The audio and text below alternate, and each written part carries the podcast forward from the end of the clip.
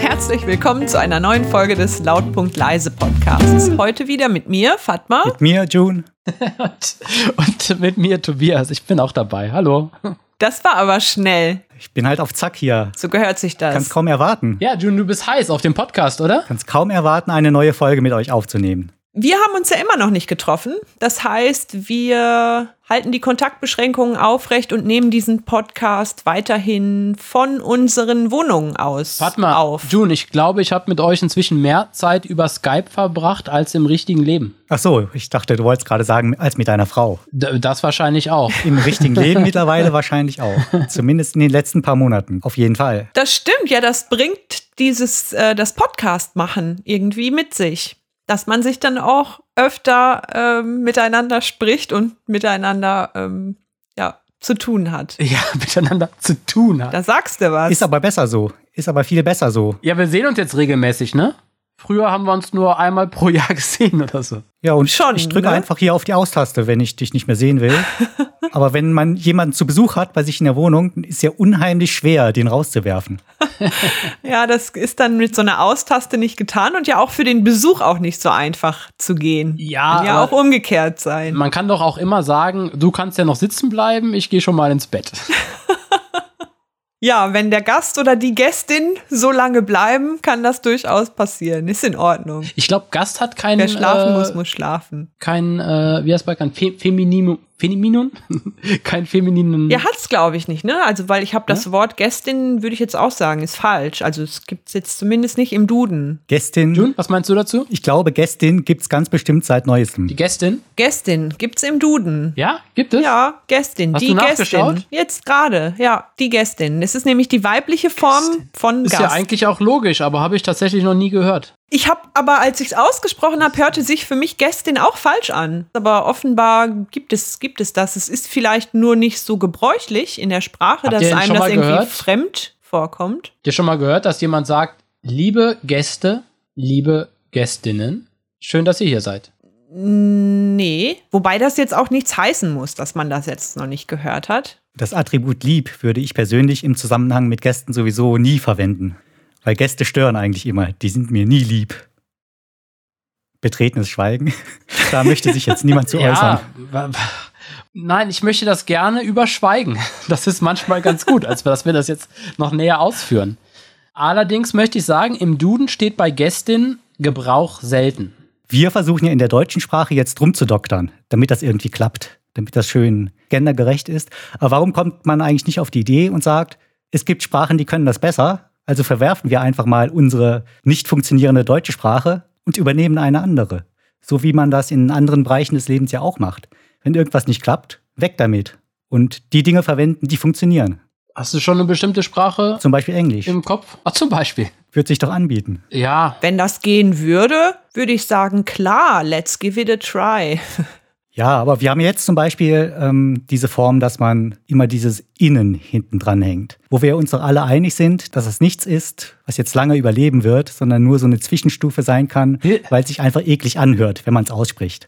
Ja, und dann, siehst du das auch so, Fatma? Dass das innen nur eine Zwischenstufe ist? Ich denke auch, dass das provisorische Lösungen sind. Dass das halt aus dem Bemühen kommt, ein Stück weit Gerechtigkeit in die Sprache zu kriegen. Oder sagen wir, Gerechtigkeit ist wahrscheinlich nicht richtig, aber vielleicht die soziale Realität, dass die in, dass die besser abgebildet wird durch Sprache. Provisorische Zwischenlösung auf dem Weg zu. Tja, das weiß ich auch nicht. weiß ja noch keiner, sonst hätten wir es ja vielleicht schon. Wäre Telepathie nicht eine gute Lösung? Inwiefern?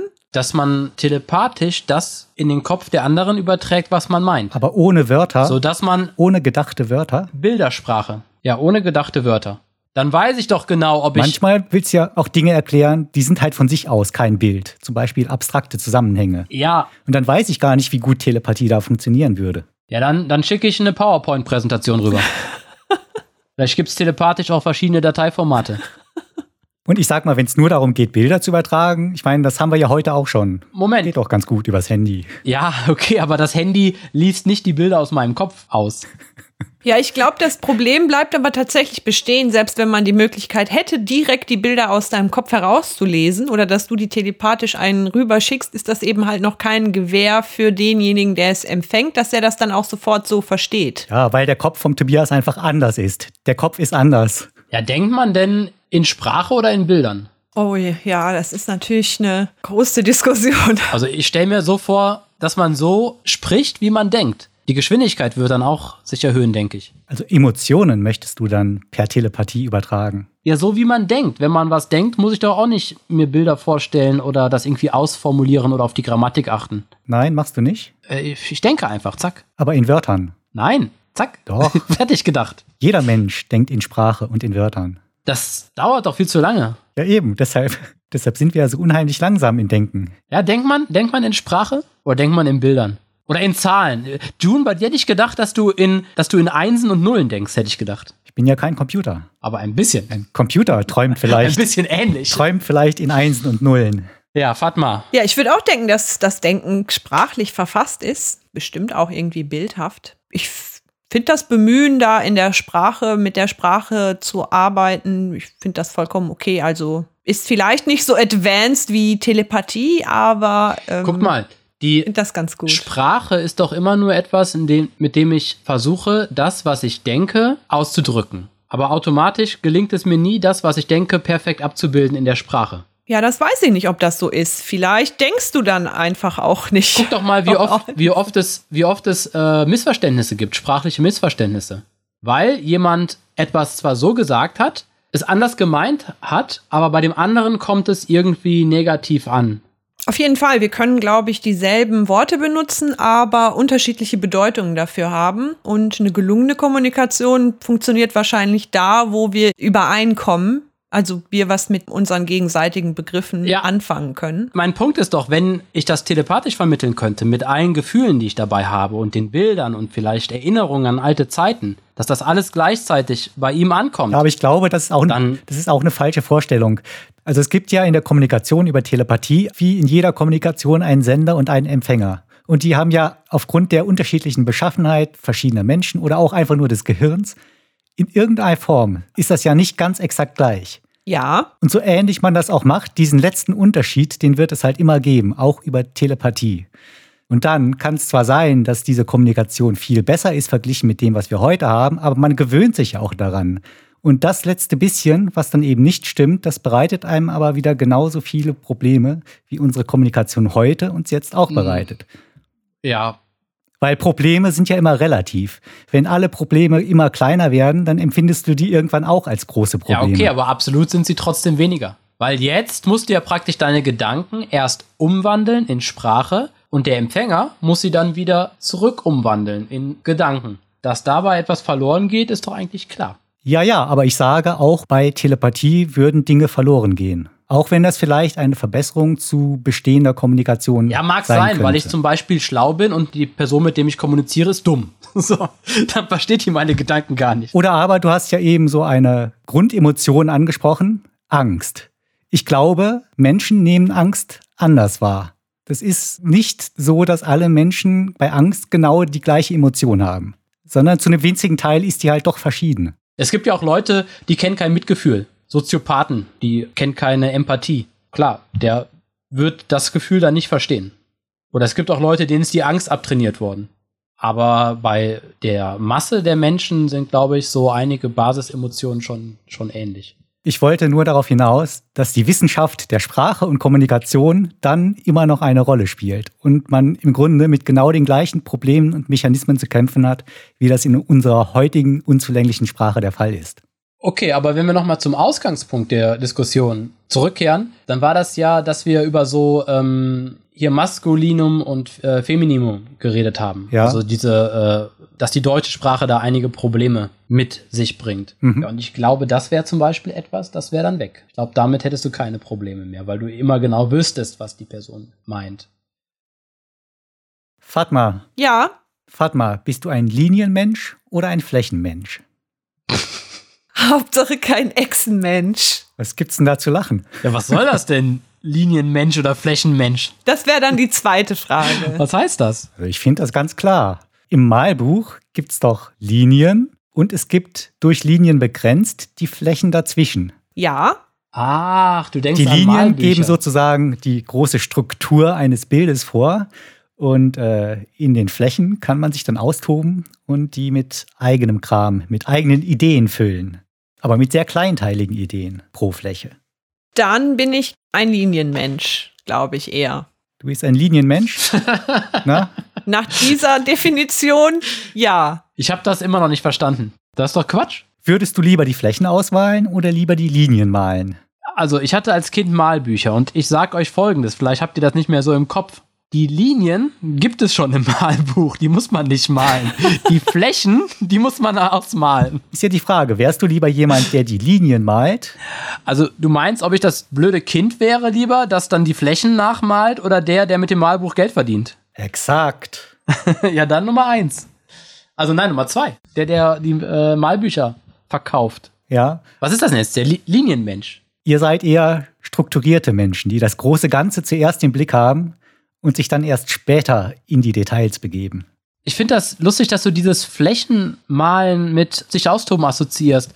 Ich kann mich nur immer daran erinnern, dass als Kind, wenn in einem Malbuch große Flächen waren, das unheimlich langweilig war, die komplett auszumalen. Und das meistens die Flächen waren, bei denen mein Filzstift irgendwann versagt hat. Du hast das mit Filzstiften ausgemalt. Ja. Die sind doch gar nicht dafür geeignet. Das geht da doch brauchst auch. du Wachsmalstifte oder Holzstifte. Ja, Buntstifte. Was sind denn Holzstifte? Buntstifte meint er, glaube ich. Ach, der meint Buntstift. Buntstifte aus Holz.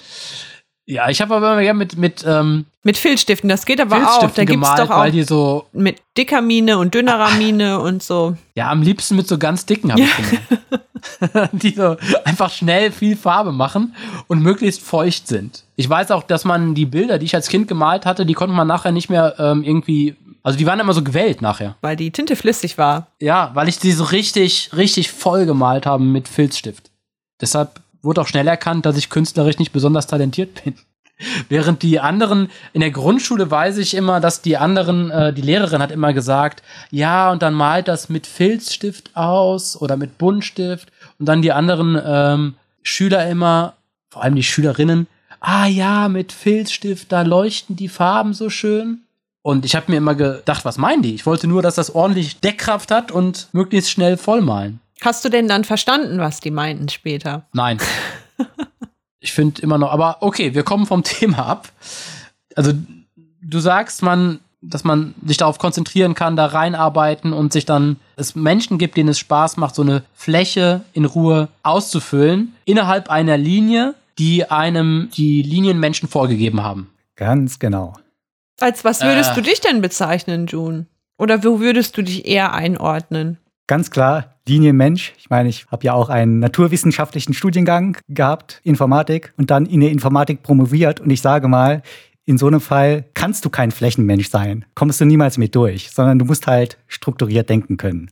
Und deshalb bin ich natürlich ganz klar Linienmensch. Wird nicht auch jeder sagen Linienmensch, weil das einfach das prestigeträchtige Nee, ist? also, ich weil es sagen. besser klingt? Beispiel. Äh, ganz viele Singer-Songwriter, ganz viele Liedermacher, die erzählen davon, wie sie ähm, halt ihre Lieder so schreiben. Und ganz oft hörst du dann, dass sie sagen, die haben eine Idee, eine Zeile, die ihnen eingefallen ist oder die sie irgendwo gelesen haben. Und die fanden sie so toll, dass sie da drumherum einen Song aufgebaut haben. Also diese eine Zeile oder das eine Wort, diesen einen Gedanken immer so lange erweitert haben, bis da eine Welt drumherum entstanden ist. Das wäre genau das Gegenteil von einem Linienmenschen, von einem strukturiert von außen nach innen denkenden Menschen, der vom Großen ins Kleine denkt, sondern da denkst du vom Kleinen ins Große hinein. Ah, okay. Dann müssen wir das ein bisschen ähm, anpassen, die ursprüngliche Analogie, die du genannt hast. Das Kind, das die Flächen ausmalt, füllt ja nur das aus, was der Linienmensch vorgegeben hat. Ja. Und äh, der andere hat den Plan. Aber wenn du jetzt auf die Singer-Songwriter kommst, dann ist es ja eher so, dass jemand bei den Flächen anfangen würde, mit einem Detail, Ja, aber am Ende trotzdem auf ein komplettes Bild kommt. Im besten Fall. Oder auf ganz viele Einzelteile. Die dann aber vielleicht etwas Tolles zusammen ergeben. Möglicherweise. Das ist dann, glaube ich, aber nicht der Fokus, mit dem diese Leute an Dinge herangehen, sondern der Fokus ist, sie sehen eine Sache und dann ist das drumherum erstmal egal. Und diese eine Sache ist halt so interessant, dass sie sich genötigt fühlen, da noch drumherum zu stöbern. Also das nachträgliche Aufstülpen einer Struktur ist dann vielleicht eher so eine sehr lästige Arbeit. In jedem Fall muss man dann dahin kommen, dass irgendwann zum Beispiel, wenn wir beim Beispiel Musiker bleiben, dass irgendwann ein kompletter Song entstanden ist. Sonst würden wir von diesen Menschen ja niemals hören. Ja, wobei die Frage ist, was ist ein kompletter Song? Weil die meisten Songs, die ich so höre, sind vielleicht drei Minuten lang.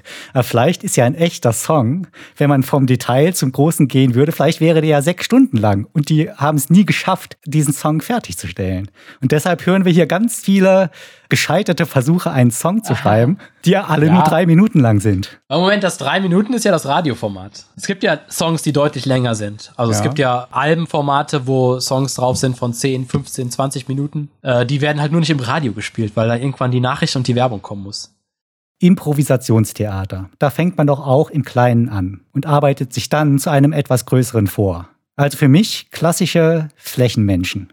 Da gehst du nicht auf die Bühne mit äh, einem vorkonstruierten Konstrukt aus vielen Linien und malst dann auf der Bühne die Flächen aus, sondern da ist es genau umgekehrt. Und das ist ja okay. auch eine hohe Kunst, das so zu machen. Also der Punkt ist dann, ob du eher vom Großen zum Kleinen gehst. Das heißt, du kommst mit einem großen Konzept an, du überlegst dir erst ein großes Konzept und versuchst dann die Details auszuarbeiten. Top-down. Oder du beginnst mit den Details. Top-down. Oder? Wie heißt dann das Gegenteil? Bottom-up. Bottom-up. Wieso nicht down-top? Tja, das weiß niemand. Es darf auch nicht zu einfach werden. Ah, okay. Diese Begrifflichkeiten. Top down, bottom up. Bottom up, ich dachte, das wäre ein Shirt. Bottom up Shirt habe ich mal gekauft. Gibt's das? Vielleicht hast du das jetzt gerade erfunden. Oder du fängst mit den Details an. Ja, ich meine, bei ähm, Musikern kann man das doch vielleicht ganz gut sehen. Es gibt halt die, die wirklich an einzelnen Sounds arbeiten und dann sich dann wirklich äh, Probleme haben, zum Beispiel ein ganzes Album zu erstellen mhm. was irgendeiner gewissen Linie folgt. Und die anderen haben vielleicht die Idee für das große Konzeptalbum. Ja. Aber ich würde sagen, ja, selbst wenn du, wie du sagst, ein Linienmensch bist und das große Konzept hast, dann musst du ja trotzdem die Details irgendwie füllen. Ich würde auch sagen, keins ist besser oder schlechter als das andere, um ein bestimmtes Ziel zu erreichen. Beispielsweise, du hast ein, die Idee, ja, ich mache jetzt ein großes Album, das Album. Und das ist eine Metapher im Endeffekt für das ganze Leben. So die ersten Songs, die sind die Geburt und die Kindheit.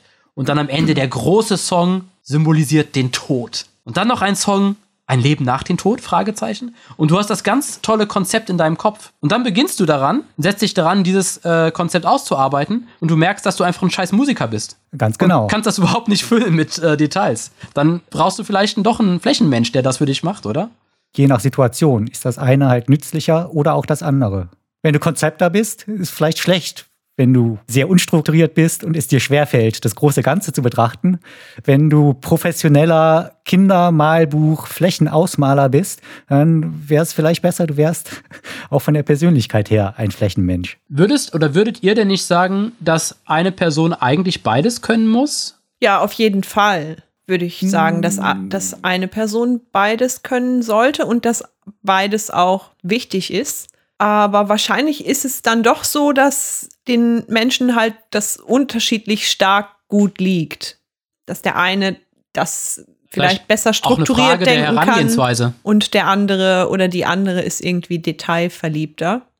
Ja, bestimmt auch eine Frage der Herangehensweise und auch eine Frage der Arbeitsweise. Also ich musste da oder muss da an ähm, Literatur denken oder an so Gespräch von Autoren über ihre Arbeitsweise. Und wenn ich das, wenn man die so grob unterteilen müsste oder wollte, dann könnte man sagen, da gibt es immer Autoren, die sagen, zu ihrer Arbeitsweise gehört es eben dazu, dass die vorher sich ein Manuskript erarbeiten, eine genaue Struktur, da ist alles genau festgelegt und dann fangen die im Grunde erst an zu schreiben, also den, den Inhalt das mit Inhalt zu füllen. Und es gibt andere Autoren, die einen viel stark stärkeren Fokus auf bestimmte, ja, bestimmte Details oder auf bestimmte Figuren legen und dann aber eben auch immer davon sprechen, dass die in ihrer Arbeit oder in ihrer Arbeitsweise den Figuren zum Beispiel auch den Raum geben, die Struktur über den Haufen zu werfen. Und da eben dann so ein Mittelweg zu finden, ist, glaube ich, ganz wichtig. Ich, wenn man sich auf das eine oder andere versteift, stelle ich mir das beides gleich ungemütlich vor. für den Leser, oder? Ja, oder für den, oder keine Ahnung, für den, ja, für beide. Also es ist natürlich beides wichtig, egal was du machst, ob du jetzt einen Film machst, ein Buch schreibst oder ein Album aufnehmen möchtest, brauchst du natürlich beide Talente. Äh, die Frage ist nur, ob du die in einer Person vereint haben musst. Ich kann mir ganz gut vorstellen, dass man da auch nach dem Prinzip der Arbeitsteilung vorgeht. Jemand denkt sich halt das große Konzept aus, holt sich dann die Experten an Bord, damit die die Flächen ausmalen. Hast du ja oft, dass dann zum Beispiel für das große Gesamte, also gibt es vielleicht ein, die Musiker, die gut in ihrer Sache sind, aber damit die vernünftiges Album zustande kriegen, brauchen die noch einen Produzenten. Genau. Manche, manche nicht. Manche können auch beides. Worum es ja eigentlich geht, ist, dass du irgendein Projekt hast, in welchem Bereich auch immer, und du fängst halt entweder beim Kleinen an oder du machst, erstellst erst großen Konzept und versuchst das dann, die einzelnen Teile auszufüllen. Aber wenn du es alleine machst, musst du ja immer beides können. Genau. Und da merkt man auch oft, wie jemand tickt. Beispiel. Es gibt Filmemacher, die würde ich ganz klar in diese Linienmensch-Ecke stellen. Und ich habe immer das Gefühl, ich merke sofort, das sind eigentlich Konzepter, die interessieren sich jetzt für ihre Figuren nicht so richtig, sondern interessieren sich für ihren Plot, für ihre Idee, die sie rüberbringen wollen. Und dann auf der anderen Seite gibt es Filmemacher, die interessieren sich für die Figuren und dann entwickelt sich halt der Plot charaktergetrieben. Die Charaktere bestimmen selber, wie die Geschichte verläuft. Man hat dann als Zuschauer immer das Gefühl, das passiert alles organisch im Einklang mit den Figuren. Und vielleicht ist dann dafür dieses Gesamtkonstrukt oder die Idee, die der Film vermitteln will, nicht ganz so ausgefeilt. Also in dem Fall würde ich mich aus der Perspektive von, also wenn wir zum Beispiel beim Film bleiben, aus der Perspektive von Schauspielern fragen, wo ich denn mehr Freiheit hätte, sozusagen dann meine Kunst auszuüben. Und da würde ich dann fast denken, bieten die Flächenmenschen mehr Raum für Improvisation als die Linienmenschen. Und für einen Schauspieler oder für eine Schauspielerin würde ich dann, würde ich denken, ist es dann auch angenehmer, mit Flächenmenschen zusammenzuarbeiten als mit Linienmenschen. Ja, bestimmt, weil der Flächenmensch-Regisseur, der würde ja dem Schauspieler mehr Raum lassen. Ja, oder? Genau, würde ich auch Im denken. Im Sinne vom, vom, vom, weiß nicht, Method Acting, dass der auch improvisiert in Szenen und der äh, Linienmensch, der möchte ja nur, dass sein Skript umgesetzt wird und dass das, äh, die Handlung vorangetrieben wird und würde sich dann wahrscheinlich doch eher an sein am Schreibtisch erstelltes Konzept halten wollen. So würde ich das auch verstehen. Aber ich würde schon eigentlich immer die Idee als stärker bewerten wo man so noch ein zusätzliches Maß an Freiheit hat oder wo jemandem so ein Spielraum zugestanden wird. Sind Flächenmenschen vielleicht die besseren Menschen in der Hinsicht? So wie du es gesagt hast, eben, June, war ja schon eine Wertung drin. Du hast ja gesagt, dass die Filmemacher, die ähm, Linienmenschen sind oder Konzeptmenschen, dass deren Filme oft weniger ähm, lebendig wirken oder weniger organisch. So empfinde ich das, ja. So ist ja zum Beispiel jeder Marvel-Film. Marvel-Filme sind ja auch scheiße da habe ich nie das Gefühl, dass es jetzt irgendwie aus der aus den Charakteren die Handlung weiter vorangetrieben wird, sondern es geht irgendwie, keine Ahnung, wir müssen einen Stein finden oder sowas. Und wenn der Böse alle Steine gefunden hat, dann endlich Endkampf. CGI-Schlacht. Also man kann sowas ganz gut daran erkennen im Film, ob Figuren manchmal Dinge tun oder tun dürfen, die zum Vorankommen des Plots nicht unbedingt nötig sind ob die so einen gewissen Freiraum haben. Und manchmal haben die den nicht, sondern alles, was sie tun, dient dazu, dass der Plot wieder einen Schritt nach vorne gehen darf, gehen kann. Und das ist so eine typische Handschrift eines Linienmenschen, der Figuren genau so weit ausarbeitet, wie sie für den Plot notwendig sind. Und alles darüber hinaus, was sie in irgendeiner Form vielleicht menschlicher machen würde oder da mehr Leben hineinbringen würde, das ist denen dann oft egal. Klingt sehr anstrengend für Schauspieler und Schauspielerinnen zumindest wäre auch so dann, glaube ich, wenn Figuren zum Beispiel ja nicht logisch handeln oder nicht ihrem Charakter out of character handeln. Ja. Oder wenn sie zum Beispiel besonders dumm handeln, wo du denkst, hä, warum macht der jetzt nicht das? Ja, das ah, ist doch ah, offensichtlich. Weil der Film sonst zu Ende wäre nach einer halben Weil der Stunde. Film sonst zu Ende wäre, ja. Aber der muss jetzt so das machen, weil ansonsten kommt das Drehbuch nicht dahin, wo du möchtest. Also an so einem Punkt würde ich aber doch würde ich sagen, es ist dann vielleicht einfach auch nicht wirklich ein gutes Drehbuch, sondern das ist dann keine Frage mehr von Linienmensch oder Flächenmensch, sondern vielleicht einfach kein gutes Drehbuch. Würde ich auch sagen. Oder kein weil, guter Roman ähm, oder kein guter Song oder was auch immer. Weil damit ein gutes Gesamtprodukt oder ja, ein gutes Gesamtprodukt entsteht, denke ich, muss ja beides stimmen. Ja, aber ich sag auch, ich sage jetzt mal, man kann seine Herkunft nicht verstecken.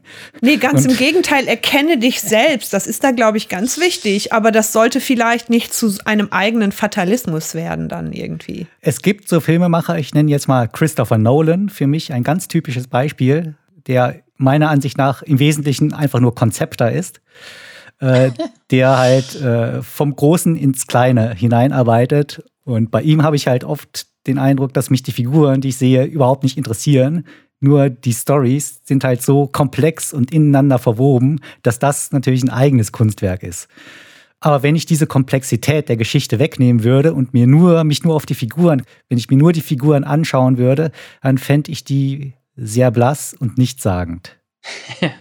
Du nimmst jetzt ausgerechnet den, den Regisseur, der vielleicht als der beste Regisseur unserer Zeit gilt, als Beispiel. Dunkirk war, glaube ich, eins der letzteren Sachen, die der gemacht hat. Interstellar, Hat mich emotional überhaupt nicht gepackt, weil immer wenn die Frau angefangen hat zu weinen, oder ich glaube, es gab da einen emotionalen großen Moment, auf den hingearbeitet wurde, äh, hatte ich das Gefühl, die tun das, weil das Skript halt sagt, jetzt brauchen wir jemanden, der weint, damit es emotional wird. Das Gefühl habe ich halt bei seinen Filmen recht häufig. Bei Inception fand ich es eigentlich noch schlimmer. was ich sehe, dass der auf jeden Fall jemand ist, der bei den Filmen immer so eine große Idee dahinter hat, Genau. die er umsetzen möchte. Ne? Das ist jetzt irgendwie bei Inception diese Welt, wo man in die Träume gehen kann von den Menschen Ja, so war das, glaube ich, ja. und die manipulieren kann. Da kannst du in die Träume von Menschen gehen und in den Träumen kannst du dann wieder in Schlaf verfallen. Das ist immer alles sehr verschachtelt bei ihm. Ähm, bei Dunkirk, habt ihr Dunkirk gesehen? Ich glaube, da kann man das ganz gut sehen, ähm, wenn ich mich recht erinnere. Ähm, das ist ja ein Kriegsfilm, aber der hat drei Handlungen, die parallel spielen, aber eben irgendwie eine unterschiedliche Zeitspanne. Drei verschiedene Zeitebenen wurden da zusammen komprimiert auf einen Tag, genau. Das eine an Land sind irgendwie 24 Stunden, auf Wasser sechs Stunden oder so und in der Luft nur eine Stunde oder sowas. Und das ist aber in Filmen ist das eins zu eins nebeneinander gestellt. Also da gibt es auch dieses große Konzept. Ich habe das nicht mehr genau im Kopf. Und da, ja, kann ich verstehen, was du meinst. Das ist zum Beispiel ein Film, den ich auch nicht so, wo ich das Gefühl hatte, dass dieses, diese Idee ein bisschen die Charaktermomente überlagert hat. Äh, Und bei ihm, also bei Nolan, vielleicht noch mal ein Sonderfall, was du eben angesprochen hattest, dass man ja dann beides können muss. Oder es gut wäre, wenn man beides als Kompetenz mit an Bord hat. Christopher Nolan ist ja immer, hat ja immer die kreative Entscheidung über alles, was er macht. Diese Position hat er sich erarbeitet und äh, setzt das dann auch knallhart um. Und ja, der macht fast immer alles, ne? Ja, der ja. schreibt Drehbuch, äh, Regie und Schnitt. in dem Fall ist das vielleicht sogar hinderlich, dass er alles macht und dass ihm niemand sagt, hör mal zu, besorg dir doch mal jemanden, der einfach nur an den Figuren ein bisschen arbeitet, denen so ein bisschen mehr Charme und Leben äh, verleihen kann. Wenn wir zum Beispiel Dunkirk sehen, ja, würde ich dir auch recht geben. Das habe ich ähnlich empfunden. Aber beispielsweise Interstellar habe ich als sehr emotionalen Film in Erinnerung. Bei anderen Filmen ist meine Erinnerung auch ein bisschen verblasst, müsste ich mir nochmal anschauen. Also bestimmt ist Christopher Nolan jemand, der, wie haben wir gesagt, top-down arbeitet. Lass, lass uns doch die, den Fachterminus verwenden, der ein Linienmensch ist. Ein Linienmensch ist. Ja. Ist das der Fachterminus? Das, Oder hast du den gerade erfunden? Heute noch bekommt er noch einen Eintrag im Duden. Als äh, Beispiel vielleicht, ähm, das ist aus äh, der letzte Batman-Film, The Dark Knight Rises, weiß ich, dass Christopher Nolan da zusammen mit seinem Bruder, glaube ich, die äh, Idee hatte, einen bestimmten Roman zu verfilmen. Die Geschichte von zwei Städten. Schon mal gehört? schon Nee, öfter sagt mir gehört, nichts. aber tatsächlich noch nie gelesen. Scheint ein Vorbild für ganz viele Filme zu sein. ist von äh, Charles Dickens. Eine Geschichte aus zwei Städten. So ist der Ach so, okay. Das ist so das Konzept, was er hatte, dass er eigentlich diesen Roman auf, also in der Batman-Welt verfilmen wollte. Ja, ich kann mir gut vorstellen, dass auch da ein paar Entscheidungen, die vielleicht nicht so ideal waren oder was man im Nachhinein vielleicht nicht so gelungen ist, weil er halt unbedingt dieses Konzept umsetzen wollte. Ich würde auch denken, dass auch ein Linienmensch unglaublich gute Flächen ausmalen und also sehr detailverliebt sein kann. Genauso wie ein Flächenmensch sehr strukturiert sein kann. Ja, ich, findest du denn, dass Christopher Nolan kein guter Filmemacher ist? nee, das habe ich nicht gesagt. Das ist vielleicht noch mal was anderes. Sondern es ist einfach seine Herangehensweise. Und du sagst, seine Charaktere bleiben, bleiben blass. Ich finde, dass man die Herangehensweise auch immer merkt, dass sich das nicht verschleiern lässt. Also weil er ein Linienmensch ist, sind seine Charaktere blass. Würdest du das sagen? Ich glaube, dass das der Grund ist, ja. Okay. Es gibt doch auch die Filme, die entstehen fast ohne Drehbuch. Mit einer Seite Drehbuch oder so. Ja, welche? Und wo äh, unheimlich viel, ja, das war jetzt klar, dass die Frage nach einem Beispiel kommt. Ich weiß, dass ich das schon mal gelesen habe oder gehört über Filme, wo unheimlich viel improvisiert wird und aus den Charakteren entsteht, wo die ähm, Schauspieler sich mit ihren Charakteren richtig identifizieren sollen und dann in Situationen vielleicht 90 Prozent improvisieren. Hm.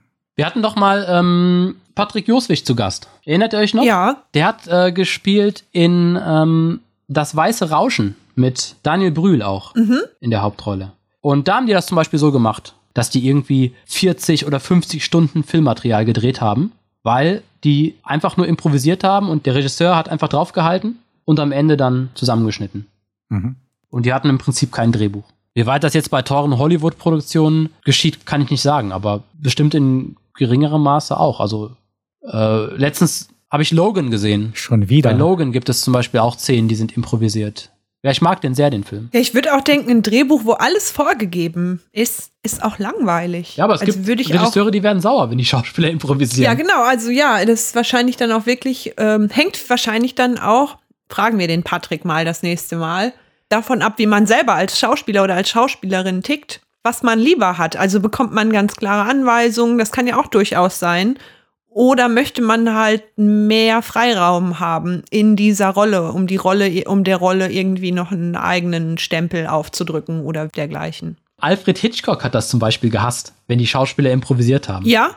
Ah, okay. Ich habe mal ähm, gehört, dass er im Interview gesagt hat, das Schlimmste am Filmemachen ist für ihn, sind für ihn die Dreharbeiten mit den Schauspielern. Ja, das ist aber auch nicht so nett. Also das wirkt auf mich Nee. direkt unsympathisch. Ich, gut, ich musste jetzt direkt an ein Orchester denken. Wenn da jetzt, da gibt's einen Dirigenten und wenn da jetzt, keine Ahnung, ähm, der Tubist auf die Idee kommt, ach, ich würde jetzt aber hier an der Stelle gerne ähm, so ein Solo noch einlegen oder so.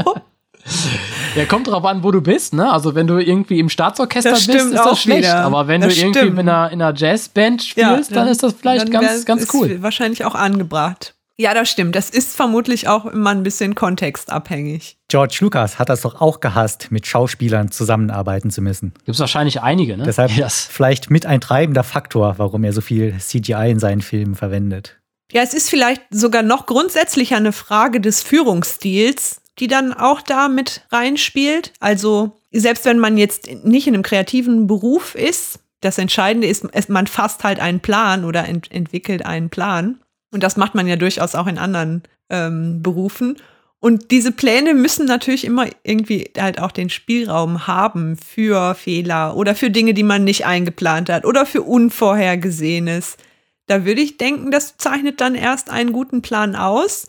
Und zumindest so auf der zwischenmenschlichen Ebene ist alles darüber hinaus, würde ich, glaube ich, als sehr anstrengend empfinden. Ich würde dann jetzt nicht sofort so weit gehen und sagen, das Ergebnis, das Produkt ist dann auch Kacke, das würde ich nicht sagen.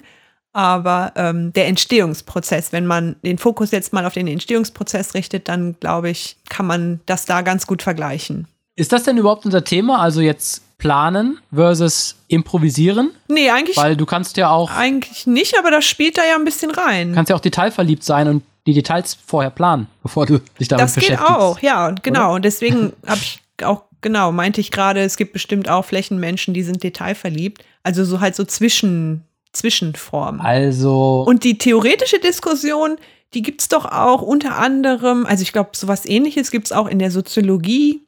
Ich glaube, sowas müsste es doch auch in der VWL geben, Tobias. Also Ansätze, die eher das Individuum in den Blick nehmen und ähm, die das Individuum als Basiskategorie für weitere Analysen nehmen oder Ansätze, keine Ahnung, die sich dann auf Gruppen richten oder auf Institutionen zum Beispiel. Der institutionelle Ansatz wäre dann in dem Fall der Linienmensch-Ansatz und der Flächenmensch-Ansatz eher der Ansatz, Ansätze, die auf einer individuellen Ebene versuchen, Zusammenhänge zu erklären oder zu analysieren. ja, Ja, stimmt. ja, also du kommst vom, entweder guckst du dir erst das Kleine an, kommst vom Kleinen, schließt auf das Große oder versuchst vom Großen auf das Kleine, auf das Individuum zu schließen. Ja, doch. ja, genau.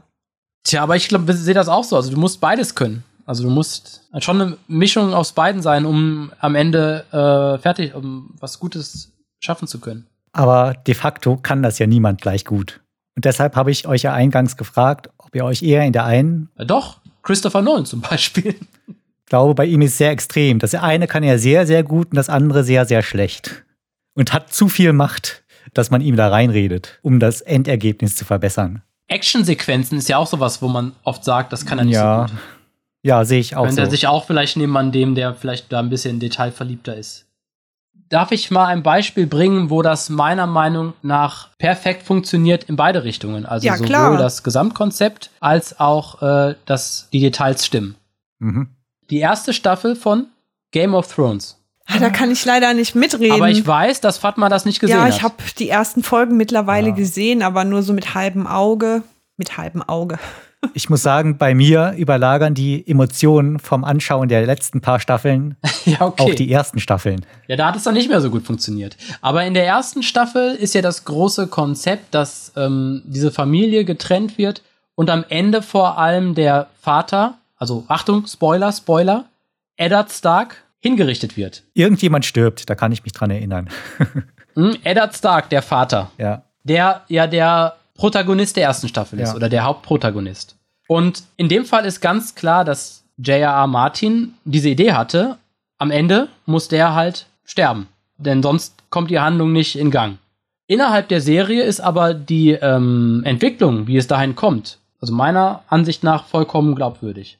Das heißt, die Entscheidungen, die Eddard Stark trifft, entsprechen genau seinem Charakter. Mhm. Er hat zum Beispiel die Entscheidung, geht er in die Hauptstadt oder geht er nicht. Aber ist halt sein Pflichtbewusstsein, obwohl er nicht möchte, geht er in die Hauptstadt. Und dort versucht er dann ähm, seinem Freund, dem König, zu helfen. Es ist aber auch innerhalb der Serie klar, dass er nicht gewinnen kann, dass er das nicht schaffen kann. Und es geht dann noch weiter. Das ist dann für mich das Geniale.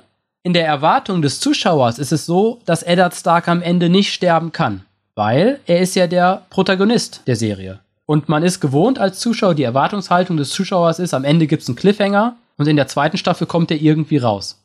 Aber die Serie hier spielt genau mit den Erwartungen des Zuschauers. Eddard Stark, zack, stirbt. Als Zuschauer sitzt man da und ist baff und vielleicht auch verzweifelt. Aber wenn man es genau betrachtet, es stimmt genau von dem, was ähm, J.R. Martin wollte, also wie sich die Handlung entwickeln muss. Es kommt dahin, wo er wollte. Er hatte bestimmt ein Konzept am Anfang im Kopf. Aber es ist halt auch das, was innerhalb der Serienwelt Sinn macht. Das Gegenteil wäre unlogisch, wenn er aus der Situation rauskommen würde. Wenn er irgendwie befreit werden würde oder begnadigt oder so. Ja. Boah, und deshalb für mich ein perfektes Mhm. Beispiel, wo beides zusammen funktioniert. Fatma kann sich das ja nochmal anschauen. Mit und dann- deinen ihre Erläuterungen Meinung dazu. dazu Ja, okay. Das wollte ich immer schon mal sagen. Sehr gut. Jetzt hast du dich In einem verewigt. Podcast. Flächenmensch und Linienmensch. Typisches Beispiel auch für Linienmenschen. Wenn jemand sagt, ich habe ein Ziel, ich will reich werden. Und sich dann überlegt, wie er dahin kommt. Wie werde ich denn reich? Was muss ich unternehmen, damit ich reich werden kann? Welche Branche läuft denn gut? Und dann sucht er sich halt in der Branche irgendwas, was sein Ziel, das er sich einmal vorgegeben hat, äh, irgendwie maximiert oder die Möglichkeit, dort Geld zu verdienen. Wohingegen ein Flächenmensch vielleicht genau andersherum vorgehen würde. Der hat vielleicht einen Job, den er gerne macht oder eine Tätigkeit, die er mit viel Leidenschaft ausführt. Und dann versucht er einfach mehr davon zu machen, weil es ihm Spaß macht.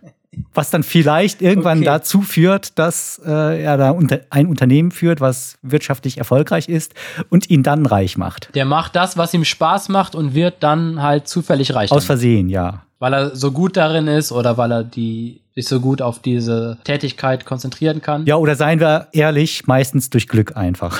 Ja, am besten man braucht einen Partner, oder? Am besten man hat einen Partner. Der das Gegenteil ist. Ja. Oder, wenn es einem nur um Selbstbestätigung geht, einen, der genauso ist wie man selbst. Aber dann wird man nicht erfolgreich. Aber hat immer die Selbstbestätigung. Ich müsste mal reich werden. Ja, habe ich mir auch schon mal gedacht. Äh, wie hast du dann weitergedacht? Ja, da fehlt mir dann hier wieder die Ausarbeitung. Dann bin ich nicht gut in die Details. Ich habe oft schon gedacht, abends, wenn ich einschlafe, ja, gutes Konzept. Und im, im Halbschlaf denke ich mir dann auch, super Konzept. Morgen arbeite ich das aus. Und dann am nächsten Tag merke ich, ah, ja, ist, der Teufel liegt im Detail. Und wenn das ein Film wäre, dann wäre es ungefähr ein Christopher Nolan-Film, weil er es auch nicht bis ganz nach unten durchdenkt. Aber der schafft immer die zweieinhalb Stunden zu füllen. Ja, gut. Ja, Flächenmensch oder Linienmensch. So einfach ist es manchmal. Und dann doch wieder nicht. Und dann doch wieder nicht. Aber es überrascht mich überhaupt nicht, dass ihr beiden denkt, dass ich Flächenmensch bin. Ja, ich hätte das für offensichtlich gehalten. Ah ja, okay, interessant. Ja, es gibt ja auch oft eine Diskrepanz zwischen Fremdwahrnehmung und Eigenwahrnehmung. Habe ich das gesagt? Ja, doch, ich habe das gesagt. Aber wenn ich mich daran erinnere, wie lange du uns darüber erzählst, wie gerne du Notizen und Pläne machst und Listen, hast du uns, glaube ich, schon mal erzählt, ja, dann verstehe ich, gibt es auch gute Argumente dafür, dass du ein Linienmensch bist. Ja, es widerstreitet in mir permanent. Zwei Naturen kämpfen in dir. Ja, genau. Gut, also ich gehe, wenn ich gleich ins Bett gehe, einiges schlauer ins Bett. Ich wusste noch nicht, was das ist, Linienmensch und Flächenmensch. Also danke dafür. Ja, bitteschön. Das ist doch eine gute Analysekategorie, um damit durch die Welt zu gehen. Und auch Teil des Auftrags unseres Podcasts, ein bisschen Bildung unter die Leute zu bringen. Genau, praktische Hilfen für den, Ich dachte, dass, dass wir uns für den weiterbilden. Alltag. Ja, und Selbsterkenntnis auch. Auf jeden Fall ganz wichtig, ganz vorne mit dabei. Ja, wo wir das nochmal erläutert haben, vielleicht gab, gibt es Leute, die gedacht haben, sie sind Linienmensch. War ihre Identität und jetzt nach dem Podcast merken sie, ah, Moment, ich bin Vielleicht doch. eigentlich eher ein Flächenmensch. Und es ist gar nicht verkehrt, Flächenmensch zu sein. Würdest du das eigentlich in die Bewerbung schreiben? Wenn danach gefragt werden würde, Ich würde es als Subline unter meinen Namen schreiben. Linienmensch, June, Linienmensch. Ah, kann man doch auch bei, ähm, bei Twitter ist das auch so üblich, dass man immer so zig ähm, in die Bio, äh, Bezeichnungen schreibt, in die Bio. was man ist. Ah ja, stimmt, Bio, ja, da zum könnte man Beispiel, oder keine Ahnung, Donald Trump, Präsident, Linienmensch. Großvater, Linienmensch, Ja, gut, dass du jetzt nochmal. Trump sagst. Podcaster, Weil Flächenmensch. das führt jetzt wahrscheinlich wieder ein bisschen zu weit, aber mir ist dann jetzt zum Schluss auch nochmal der Gedanke gekommen, inwieweit Linienmenschen vielleicht die Aut eher der, der Vorstellung dessen entsprechen, was man so unter einem autoritären Charakter verstehen würde, als Flächenmenschen. Oder vielleicht umgekehrt, vielleicht sind auch die Flächenmenschen die autoritäreren Charaktere. Oder vielleicht kann man es auch beide gar, gar nicht ähm, drauf anwenden. Aber von der Tendenz würde ich ja denken, Linienmenschen müssten in gewisser Hinsicht auch autoritärere Charaktere sein, oder? Du musst ja schon ein bisschen Blockwart-Mentalität haben. Oder ist das zu weit? Ist das zu hart? Nee, nee finde ich nicht. Finde ich nicht. Nur weil jemand zuerst ein Konzept macht, ist das ja noch nicht schlimm. Aber ich kenne auch Flächenmenschen, von denen ich sagen würde, die übertreffen alles, was ich an Autorität sonst so Ja, erlebt habe. Bestimmt. Vorrangig spreche ich da von Designern. Oh ja, das ist ein gutes Beispiel. Designer oft, äh, bei weitem nicht immer, aber ich denke verhältnismäßig oft Flächenmenschen und Diktatoren. Ke- Kennst du so viele Designer? Ich kenne gar keinen Designer. Ja, berufsbedingt ja. Und wehe, äh, Schriftgröße ist mal falsch oder Zeilenabstand oder sowas, dann, dann, dann weißt du, was eine Diktatur ist anschließend. Wobei, da könnte man natürlich jetzt auch wieder sagen, gerade weil die so eine genaue Vorstellung von Schriftgröße, Farbe, Abständen und was nicht alles haben, wären die ja dann vielleicht doch eher Linienmenschen, weil die halt so eine genaue Vorstellung von der Umsetzung im Kopf haben und eben da kein Platz ist für dafür, wie du das als der Nicht-Designer oder der Endkonsument oder wer auch immer ähm, siehst. Nee, nee, glaube ich nicht. Sehe ich anders. Aber wir sind jetzt hier am Ende. Ich glaube, das auszuführen, äh, würde uns doch, Wieder an den Anfang bringen. würde wahrscheinlich zu weit führen. Ist zumindest, dass wir vorbereitet sind, ist ja so eine typische Frage, vielleicht auch im Bewerbungsgespräch. Je, äh, inwiefern? Ja, äh, Fatma, wie sehen Sie sich? Sind Sie eher ein Linienmensch oder ein Flächenmensch? Ja, würde ich sagen, teils, teils. Ah, ist schlechte Antwort. Ist immer eine schlechte Antwort, ne? So halbgar. Nicht Fisch, nicht Fleisch. Nee, also doch, ist, ich muss, ich würde aber leider, äh, ich muss dabei bleiben, weil alles andere wäre ja auch wieder viel zu starr. Also ich muss schon immer die Freiheit haben, auch zu wechseln zwischen den Lagern. Ich würde einfach auf den Podcast verweisen. Dann sagst du einfach laut leise Folge 22 einmal anhören, dann wissen sie alles. Tschüss, genau. Tschüss ist auch ein ganz gutes Stichwort für uns, bevor wir uns jetzt hier noch verdaddeln. Ja, tschüss und auf Wiedersehen. Bis zur nächsten Folge. Wir machen jetzt mal Schluss. Macht's gut, ihr lieben Flächen- und Linienmenschen da draußen. Wir schicken euch ganz viele telepathische Grüße noch dazu. Okay, ciao, bis zum nächsten Mal. Tschüss. Tschüss.